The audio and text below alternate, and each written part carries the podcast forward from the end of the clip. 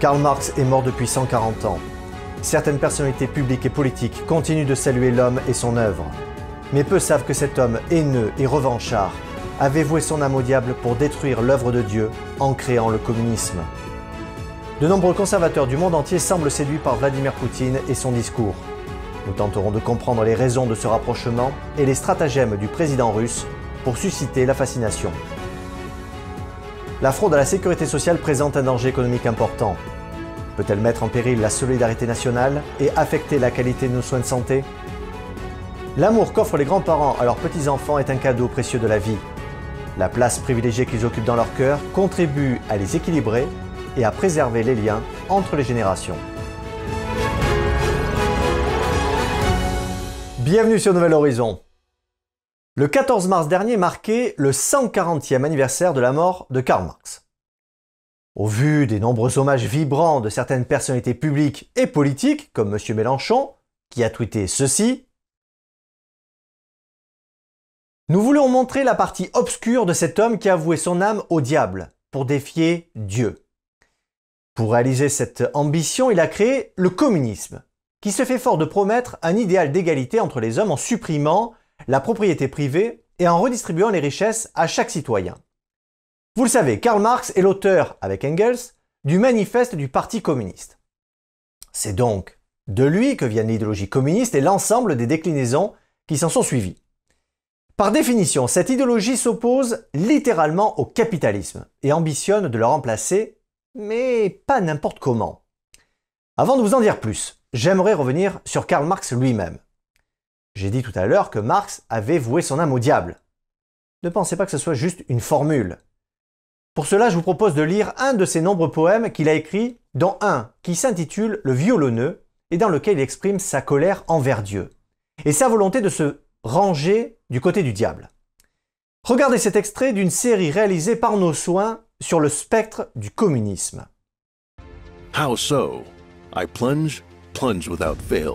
My blood black saber into your soul. That art God neither wants nor wists, it leaps to the brain from hell's black mists. Till hearts bewitched, till senses reel, with Satan I have struck my deal. He chalks the signs, beats time for me. I play the death march fast and free. Je reprends ce qui vient d'être dit. Avec Satan, j'ai fait un pacte. Il écrit l'ordre du jour et il bat la mesure pour moi. Moi, j'exécute la marche mortelle à toute vitesse et sans retenue. Et l'instrument qui lui permettra de réaliser cette marche mortelle est le communisme, qui souhaite détruire la relation des hommes avec Dieu. Plus clair encore, Marx a dit L'idée de Dieu est l'élément clé d'une civilisation pervertie. Elle doit donc être détruite. Il a aussi dit, dans un poème intitulé Invocation d'une âme en désespoir. So a God has snatched from me my all. In the curse and rack of destiny, all his words are gone beyond recall. Nothing but revenge is left to me. On myself revenge I'll proudly wreak, on that being, that enthroned Lord. Make my strength a patchwork of what's weak. Leave my better self without reward. I shall build my throne high overhead, cold Tremendous shall its summit be, for its bulwark, superstitious dread, for its marshal, blackest agony. Si nous creusons davantage, nous nous rendons compte que Marx avait des ambitions très importantes, qui ne se limitaient pas à vouloir détruire la foi. Marx voulait aussi s'en prendre à ce qui nous est très cher à tous, notre famille. Selon lui, la famille devrait être détruite, parce qu'elle est la cellule de base pour consommer et entretenir le système capitaliste. Dans son livre Le Manifeste du Parti communiste, Marx déclare que confier l'éducation d'un enfant à la société, plutôt qu'à sa famille, est une bonne chose et permet d'empêcher la classe régnante d'influencer les enfants. Mais pour quelle raison Karl Marx désirait-il abolir la famille? Figurez-vous que la réponse se trouve peut-être dans l'histoire personnelle de cet homme. En effet, Marx vient à l'origine d'une famille assez aisée. Son père est mort alors qu'il était encore très jeune, et sa mère, elle, a fait en sorte de conserver l'intégralité de l'héritage. De fil en aiguille, ces événements ont amené Marx à être constamment aux prises avec les huissiers et à ne pas parvenir à subvenir aux besoins de sa famille. Dans une de ses lettres, il écrit que sa femme lui répète chaque jour qu'elle préférerait être sous terre avec leurs enfants plutôt que de continuer encore à souffrir du manque d'argent. Qui plus est, l'auteur du livre Le Capital aurait été de nature très orgueilleuse. Pourtant, la situation de sa famille l'a obligé régulièrement à demander une aide financière à son ami Engels. Nous pouvons donc supposer que cette situation a laissé un goût amer à Karl Marx. Quand on a connaissance de ces faits, il paraît cohérent de supposer que ces événements ont eu un retentissement majeur sur la façon de voir les choses de Marx. Se sentant injustement traité, il a tourné le dos à Dieu et a donc choisi de s'en remettre au diable pour l'aider. En créant le communisme, n'a-t-il pas mis en place un outil de destruction? Si nous nous basons sur les faits, le communisme n'engendrait que fléau et chaos sur son passage. Famine, propagande, pauvreté, répression violente. Que ce soit l'ex-URSS, la Corée du Nord ou encore la révolution culturelle en Chine, tous ont confirmé la nature mortifère de l'œuvre de Marx. Alors, pouvons-nous encore plébisciter ou s'inspirer d'un homme qui était motivé par la haine, la vengeance et la volonté de déconstruire la relation privilégiée de l'homme avec le divin Poursuivons dans le spectre du communisme, mais sous un aspect que peu de médias relèvent. Il s'agit du soutien, voire de la fascination de nombreux conservateurs européens envers Vladimir Poutine et la Russie. Même si officiellement, l'ex-URSS n'est plus communiste, la réalité est tout autre. Tentons ensemble de comprendre ce qui pousse vers ce rapprochement inattendu et la manière dont Poutine a su susciter cette admiration venant de la droite. D'abord, le moins que l'on puisse dire est que Poutine s'affiche en homme fort qui contraste avec la perception de la droite envers la classe politique qu'elle juge molle et déclinante vis-à-vis des intérêts de leur propre pays. Il incarne la puissance d'un gouvernement centralisé malgré un territoire extrêmement étendu. Et ça, c'est ce qu'il parle à la droite. Mais le pendant est qu'en Russie, la liberté d'expression est réprimée. Passons maintenant aux valeurs conservatrices que l'ancien agent du KGB incarne, à commencer par la valorisation de l'histoire nationale russe, avec ses bons et ses mauvais côtés. Quant en Occident, le mot d'ordre est repentance et autoflagellation. La Russie assume, elle, pleinement son histoire. À cela vient s'ajouter un autre point majeur qui est la défiance de Poutine envers les États-Unis et l'Union européenne. Cette position s'accorde à l'antimondialisme. En effet, une grande partie de la droite estime qu'une centralisation du pouvoir ne peut que conduire à l'appauvrissement des citoyens et à la confiscation de leur souveraineté. Par effet de ricochet, le président russe déclare régulièrement défendre les valeurs chrétiennes et traditionnelles. Il s'oppose donc au mouvement LGBT ou au wokisme qui considère comme des valeurs dégénérées venant des États-Unis. Pourtant, la Russie fait face au fléau de l'alcoolisme et de la prostitution. Quant à l'avortement, la Russie était le premier pays à autoriser et reste à ce jour le pays détenant le taux le plus élevé, dépassant de loin les États-Unis et l'Europe. Selon les chiffres de 2014 en France, le pourcentage d'avortements par rapport à la population était de 0,19. Aux États-Unis, il était de 0,20, alors qu'en Russie, c'est trois fois plus, avec un taux de 0,64. Cette idée de combattre la mise en place d'une gouvernance mondiale trouve écho dans une partie conservatrice de l'échiquier politique de pays européens notamment. Mais cette volonté que Vladimir Poutine affiche de créer un monde multipolaire est-elle tenable? D'autant que sa propre stratégie est basée sur une alliance avec la Chine communiste de Xi Jinping pour contrer la politique atlantiste. Cette image qui semble plaire aux conservateurs se retrouve aussi dans le domaine du religieux. En effet, la Russie ayant des racines chrétiennes communes avec l'Europe, a su jouer là-dessus en promouvant une certaine vision du christianisme politique, encore une fois prônée par une grande partie de la droite. Vous vous souvenez peut-être aussi de la célèbre phrase de Poutine où en 1999, il a déclaré, concernant des terroristes tchétchènes, on ira les buter jusque dans les chiottes. Encore une fois, cette position anti-islamiste se positionne en droite ligne avec certains partis conservateurs. Pour ceux qui l'ont oublié, le KGB actuellement appelé FSB avait pendant la guerre froide tissé un véritable réseau d'influence non seulement en Europe, mais aussi dans le monde entier. Traditionnellement, le service de renseignement s'appuyait sur les partis communistes ou d'extrême gauche pour déstabiliser l'Europe et bien sûr les États-Unis. Selon Johanna Moring, chercheur associée au centre Thucydide à TV5 Monde, Poutine utilise des approches bien rodées que l'on pourrait qualifier de mesures actives pour déstabiliser l'Ouest. La différence, c'est qu'à part les mouvements de gauche, le président russe utilise aussi les mouvements de droite, qui admirent le nationalisme et l'antilibéralisme promus par Poutine. Malgré la distance, les pro-russes sont aussi présents aux États-Unis, notamment grâce aux efforts du KGB pour déstabiliser le pays avec les mouvements étudiants et communistes, ainsi que le mouvement anti-guerre. C'est ce que rappelle Trevor Loudon, auteur et conférencier au journal Epoch Times. En tant que grand spécialiste du communisme et de la gauche radicale, Trevor Loudon a déclaré dans son émission Poutine est un communiste. Mais il s'agit d'une forme masculine stalinienne du communisme, où les hommes sont des hommes et les femmes des femmes. Entre la perte des valeurs traditionnelles, le manque de confiance dans nos propres dirigeants et la propagande russe distillée par les médias au service de la doxa du Kremlin, la droite perd son propre nord. 1,5 milliard d'euros. C'est le montant de la fraude en 2022 de toutes les branches de la protection sociale, ou autrement dit la Sécu. C'est ce qu'affirme le rapport de Bercy qui témoigne d'ailleurs d'une progression significative. Quelques chiffres pour se rendre compte de l'ampleur du phénomène. 49 000 fraudes détectées.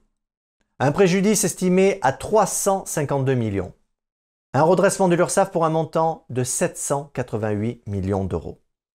Alors la question légitime, que nous devons nous poser est ces abus peuvent-ils mettre en péril le devenir de notre sécurité sociale Il est de bon ton de rappeler que cet organisme a été fondé en 1945 dans le but de protéger l'ensemble des Français avec un principe solidarité, universalité, équitabilité. Mais aujourd'hui, la survie de ce patrimoine est en danger. Le fameux trou de la Sécu se creuse et ressemble de plus en plus à un gouffre.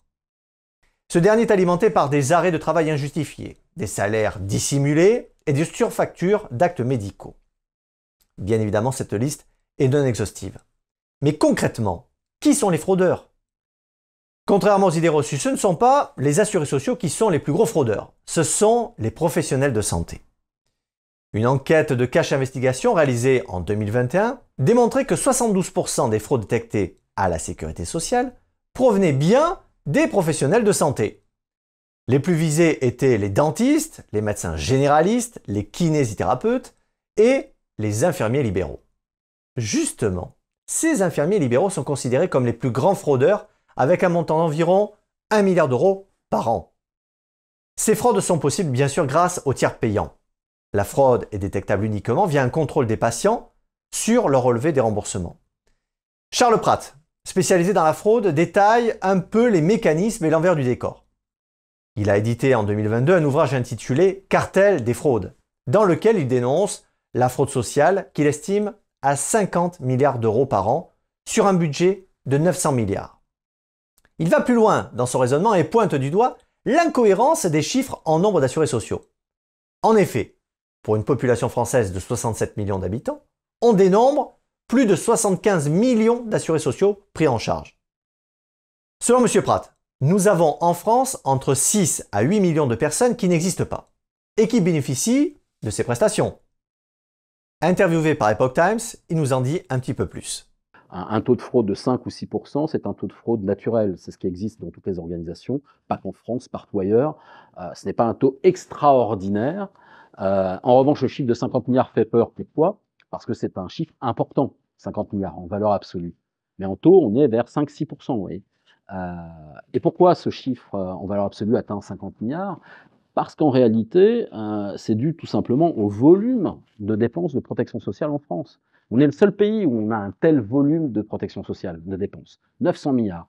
On, on dépasse 35% du PIB du pays ces propos sont nuancés par la direction de la sécurité sociale qui répond que ce chiffre ne correspond pas au nombre réel de bénéficiaires. Car le SNIRAM, sur lequel se base la Cour des comptes, ne sert pas à enregistrer les bénéficiaires mais à piloter les consommations de soins.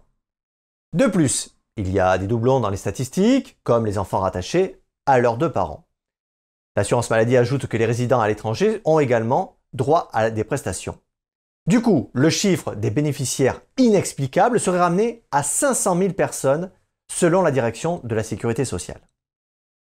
Pour prévenir la fraude à la sécurité sociale, des mesures préventives sont nécessaires en plus des sanctions existantes. Pour cela, l'organisme s'appuie de plus en plus sur le big data, qui permet la détection des profils de fraudeurs en analysant les devis, les demandes de prise en charge et bien sûr la facturation. Il est également prévu d'instaurer une carte vitale biométrique contenant des données d'utilisateurs telles que les empreintes digitales, créant ainsi un lien infaillible entre la carte et son détenteur. Pour lutter efficacement contre la fraude, il est important de combiner plusieurs compétences en travaillant avec les professionnels de la santé, les experts juridiques, les spécialistes de l'IA et l'apprentissage automatique. Les contrôles aléatoires et la détection des comportements atypiques des professionnels de santé ou des assurés sont également des mesures préventives à ne pas négliger. Bien que la fraude à la sécurité sociale ait un impact significatif sur l'économie, il existe de nombreuses sanctions civiles et pénales pour lutter contre ce phénomène. Mais la responsabilité de la protection de ce patrimoine essentiel à notre vie quotidienne incombe à chacun de nous. À votre avis, comment pourrions-nous résumer le rôle des grands-parents de nos jours? Eh bien, vous ne serez pas surpris si je vous dis que c'est à la fois plus de temps, plus de bras et plus d'amour. C'est ainsi que nous pouvons résumer leur rôle qui est loin du cliché de l'aïeul tricotant au coin du feu. Aujourd'hui, les nouveaux grands-parents sont dynamiques, généralement en bonne santé, souvent peu disponibles, sauf, je dirais, pour leurs petits-enfants. En effet, s'ils sont de commodes babysitters apportant une aide précieuse aux jeunes parents, ils sont pour l'enfant des éveilleurs, des traducteurs et des interprètes du monde. Un constat s'impose avant tout. La relation grands-parents-petits-enfants est unique. On peut dire que cette relation est différente de celle qu'ont les enfants avec leurs parents. Une explication à cela. Plus conciliant, moins stressé et surtout plus disponible. Les petits-enfants considèrent souvent leurs grands-parents comme des personnes qui punissent moins et avec qui ils passent toujours de bons moments. D'ailleurs, c'est souvent au moment des vacances scolaires que les enfants confiés partagent des moments privilégiés avec leurs grands-parents. Ces moments sont associés à des périodes ludiques grâce aux jeux de société, aux sorties culturelles ou encore consacrés à l'apprentissage. Ce dernier va du jardinage à la couture, en passant par la cuisine ou encore le bricolage. Sans oublier, au moment d'aller se coucher, pour les plus jeunes, la douce attention avec la lecture du livre préféré. La liste des occupations est bien longue, mais partager des choses simples de la vie, n'est-ce pas pour autant d'opportunités pour transmettre des valeurs, acquérir des savoirs? En fait, toutes ces choses qui résistent au temps. En effet, les grands-parents sont une grande source d'affection et d'attention pour leurs petits-enfants. Un autre élément qui a son importance, et plus particulièrement durant la période délicate de l'adolescence, c'est le rôle joué par les grands-parents qui peut être très bénéfique dans le développement du jeune. À ce propos, les adolescents se sentent entendus et compris par leurs grands-parents. Encouragés dans leurs expériences, ils expriment plus facilement leurs besoins et leurs émotions. Et grâce à la confiance qui s'instaure, papy et mamie peuvent aussi devenir de discrets confidents. En effet, les adolescents peuvent trouver chez leurs grands-parents un véritable havre de sécurité, leur permettant de prendre du recul sur certaines situations. Finalement, les grands-parents sont aussi de précieux passeurs d'histoires familiales. Ils permettent aux enfants de reconstituer l'ordre des générations avec ses souvenirs, ses anecdotes et bien sûr ses surprises. Voyez-vous, devenir grand-parent, n'est-ce pas finalement aussi beau que de devenir parent Pour ceux qui ont la chance de devenir grands-parents, et pour les enfants qui ont la chance d'avoir encore les leurs, nous vous souhaitons de savourer cette magnifique expérience. Merci d'avoir suivi Nouvel Horizon, prenez soin les uns des autres et restez libres.